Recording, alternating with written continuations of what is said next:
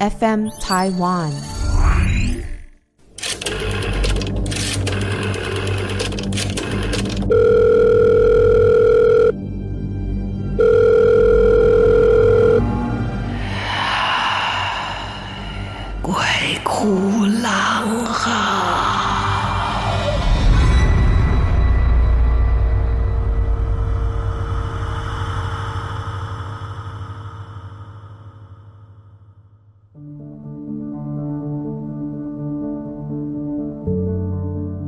大家好，欢迎来到鬼哭狼嚎，我是郎祖筠。今天呢，有好多的朋友来投稿哦，他们的故事都蛮精彩的哟，一一的来为大家说这一些令人错愕的故事。首先就要来聊聊投稿的人，就叫错愕，而且不是第一次投稿喽。先谢谢错愕，每次都让我们错愕。好，好，那这个故事啊，还不只是一件事情，是一连串的在发生啊。以前有个节目叫《玫瑰之夜》，大家应该记得。《玫瑰之夜》最有名的就是这个《玫瑰之夜》里面呢，哎，大家会来讲鬼故事。当然，我也在里面说过啦。然后每一次录的时候，那个摄影棚的气氛其实都蛮诡异的，尤其是灯光设计呢，又特别在节目里面打上比较偏那种冷光的，带有那一种深蓝色的一种诡异的色调，所以节目还很受欢迎，也有很多的观众投稿。哎，这一天又到了礼拜六，全家看电视看到很晚。然后他不但看电视看得很晚，我们的错愕还接着看小说。那来介绍一下呢，错愕家的环境。他们家的一楼是可以当仓库使用了，二楼上楼以后，中间是楼梯，往左边是错愕跟妹妹的房间。但是呢，说是房间啦，也没有什么隔间呐，只是放了一个上下铺，然后床尾后面是一个后门，出去就是阳台，有一间单独的厕所可以使用，然后就没有其他出口了。那楼梯的右侧是一个小客厅，再过去有隔间，就是爸爸妈妈的房间啊，也就是说，呃，错跟他妹妹的房间有一点半开放式，以前真的是这样，那个台湾式的房子就长长的、细细的。有时候就会觉得隔间可能会占空间吧，啊，总之大家也是在这样的房间里面。那初二的外公过世了，要跟妈妈一起回娘家奔丧。小时候因为妈妈身体不好哦，然后所以他们常常搬来搬去的。所以啊，在这个烧库钱的时候，初二心里就异想天开的想，心里面很认真的跟外公讨论哦，阿公啊。我们搬家了，新的地址在哪里？哪里？如果你要来看我们，千万不要跑错了哦。啊，烧完了这些库钱以后，这些丧事的一切的事宜办得差不多了，所以他们就回去到了居住的县市，回去上课啊，继续一般的生活。事情就发生在那天晚上，看完《玫瑰之夜》的鬼故事之后，睡在下铺的错愕，床铺旁边还夹了一只台灯。哦，看完了电视，很认真的在看小说。那在读什么？不是读正经的书哈，在看漫画跟小说。看着看着，因为已经很晚了，电视节目收播快十一点了，再加上继续留下来看书，已经到了半夜了。错愕看着这些小说的余光呢，就突然间感觉到有一个高大的人影从阳台后面走进来。刚刚讲过，他的房间好后面有个。洗手间、浴室，再穿出去就是阳台。他心想，在二楼，哎，阳台没有别的出路，哎，那一定是看错了。结果就在心里面否认自己看到怪东西的错，就发现这个人影走到了自己床边。他安慰自己：我不要看他，应该等一下就消失了，等一下就没事了，而且对方不会觉得我看到他。他心里这么想着，谁知道对方呢就飘到上铺。观察了妹妹一阵子之后呢，竟然弯腰低头看着错愕，因为他还没睡着，所以呢，眼睛就盯着手上的那本小说，假装自己还在镇定的看小说，没有发现这个人。但是也不知道看了多久，一个字也没看进去，余光就发现了那个人影站直了身体，然后慢慢的往爸妈的房间走去。在他消失在他们的房间，进了爸妈的房间之后，我们的错愕居然没有想到第一时间去警告爸妈，钻进被窝继续睡觉。不过也是啦，我们都会觉得心里面会觉得说爸妈很强大，对不对？然后反正他就蒙着头睡觉。第二天早上，还是怀着有一点的良心不安跟忐忑，就问爸爸妈妈：前一天晚上有没有遇到什么奇怪的事？妈妈很平静的说：“，外公昨天晚上有回来看他。哦，原来错愕半夜看到是阿公哦。嗯，那原来就是在烧库钱的时候有跟阿公报告新地址，阿公就迫不及待的。”而且把这话听进去了，迫不及待的跑来看他们。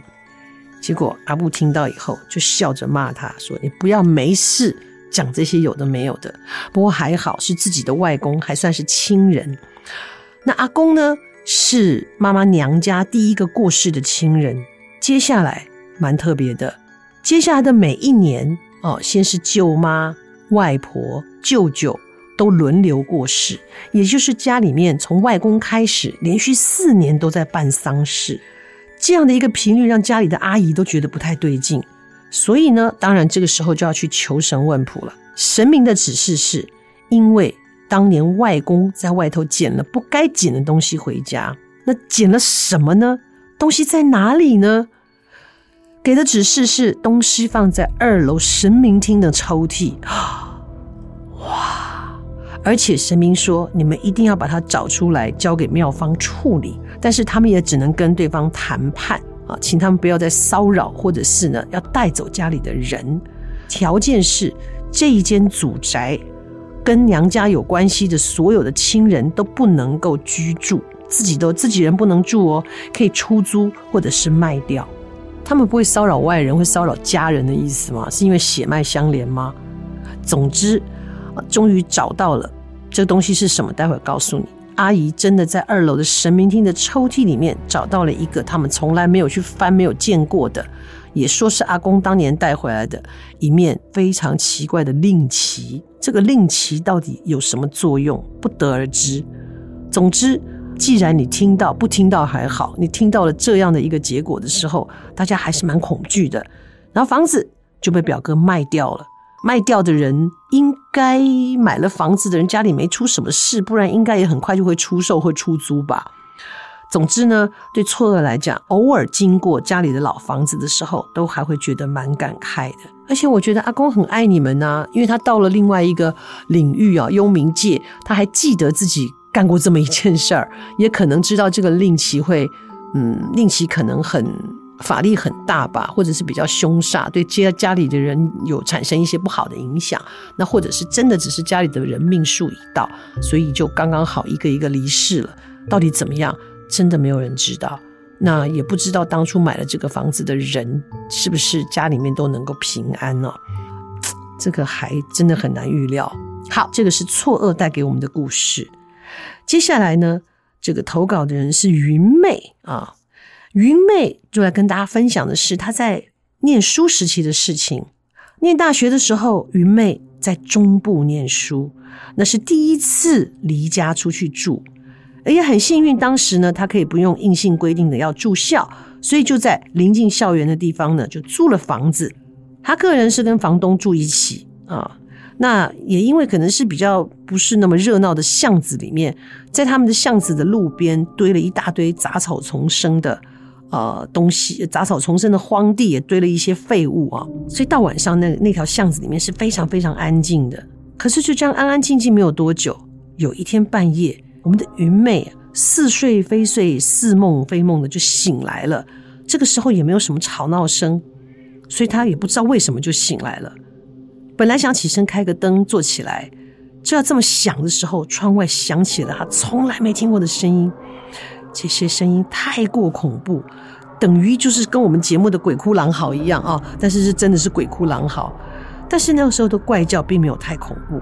我们的云妹惊恐万分的缩在棉被里面，然后深深的觉得这一些声音的音频不是这个世界能发出的，像是被收服或者是被打败的这一些凄厉的鬼魂的发出了声音。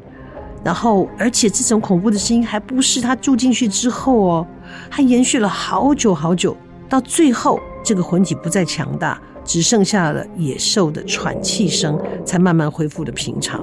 而且那个时候的云妹被这个场景吓坏了哦，最后呢，她就变成是晚上只能开灯跟拉上窗帘才有安全感，才能睡觉。这是云妹遇到的一件很奇特的事情哦。对呀、啊，这个要睡觉的时候听到一个可能不是来自这个世界的声音哦，在那边鬼叫啊，嗯呵呜。先别说害怕，光吵就把人够吵死的，就惊讶喜哈，故意的插狼哦，插西郎哦。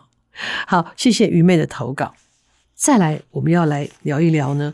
我这个故事好像有点长哈，嗯，我我先讲到一个我我听到的故事来来，不要我今天好像都没负责任哈，有。我之前在演艺圈有一个前辈哈，我就不方便说他是谁了。这个前辈因为在家里面是好像有姐妹吧，反正总之是唯一的男生。那妈妈是非常非常宠的，爸爸嗯就有时候会看不惯，觉得他太吊儿郎当了，所以他也还在年轻的时候，爸爸会因为他的某一些行为会。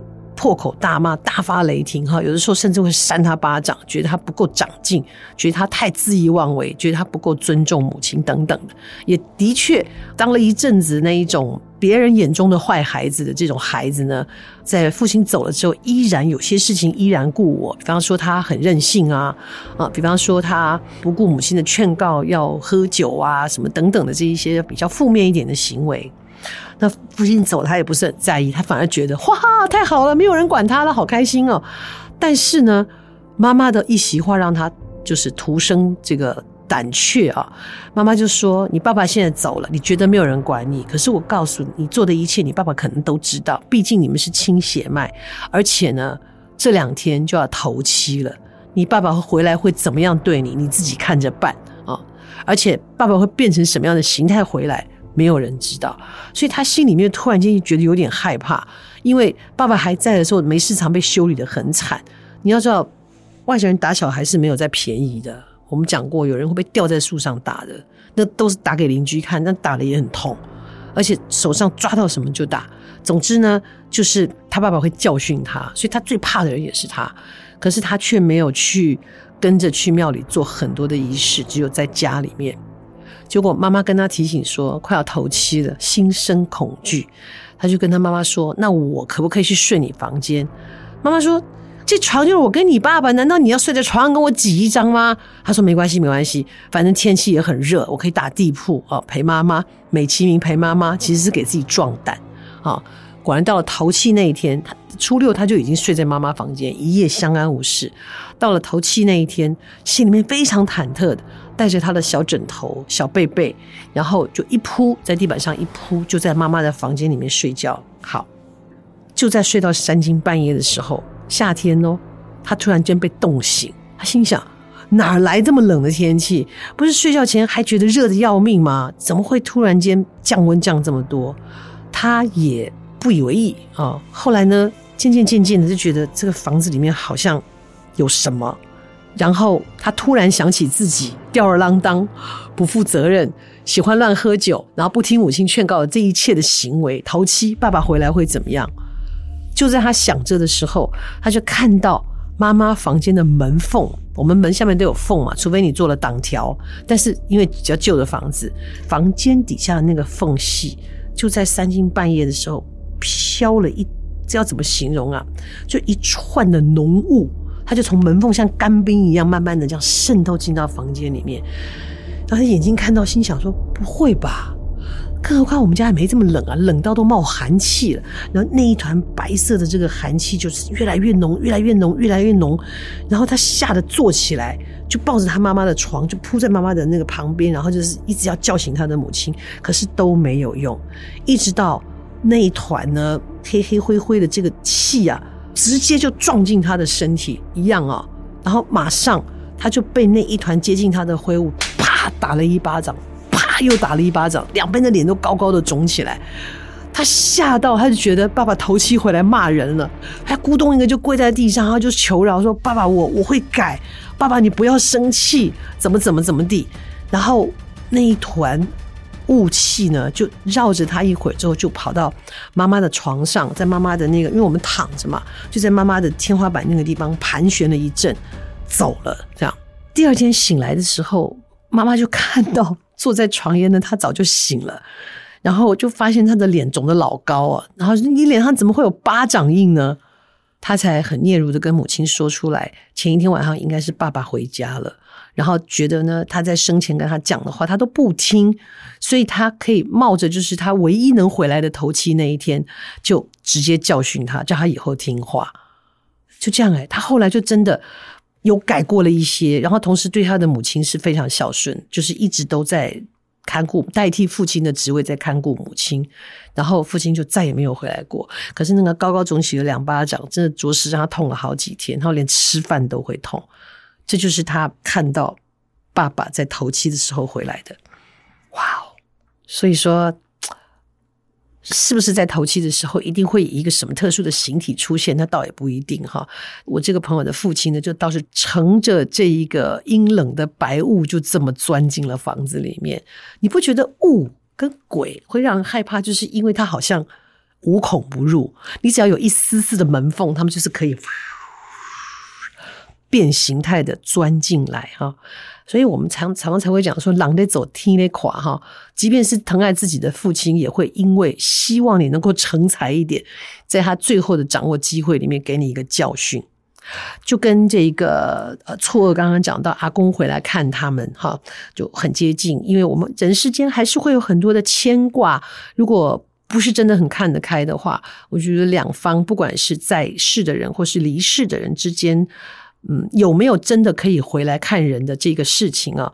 我觉得在情感上还是会有很多的牵连的啊。跟我一样啊，我父亲去世十几年了，现在有时候夜深人静的时候想想他，偶尔还是会觉得，哎，怎么就天人永隔了？怎么就好多事没有一起做？怎么就莫名其妙的掉眼泪了？谢谢我们的这个听众的投稿哦，也刚好说一个故事跟你来分享一下。然后今天非常谢谢大家的分享啊，然后我自己也讲了一个爸爸回家打耳光教训的故事哈，欢迎大家继续投稿。啊，然后呃，不管你有什么奇特的经历，或者是你想要在有事吗这样的一个议题里面提出一些不一样的看法，我们都可以一起来聊聊。可以到我们的 FM Taiwan 会有一个留言跟投稿的专区，也感谢大家继续给我们在不同的平台上给我们给评分啊，让我们有更好的动力，继续的为大家说厉害的、可怕的、温馨的故事，跟大家一起在空中分享。我们下次再见喽。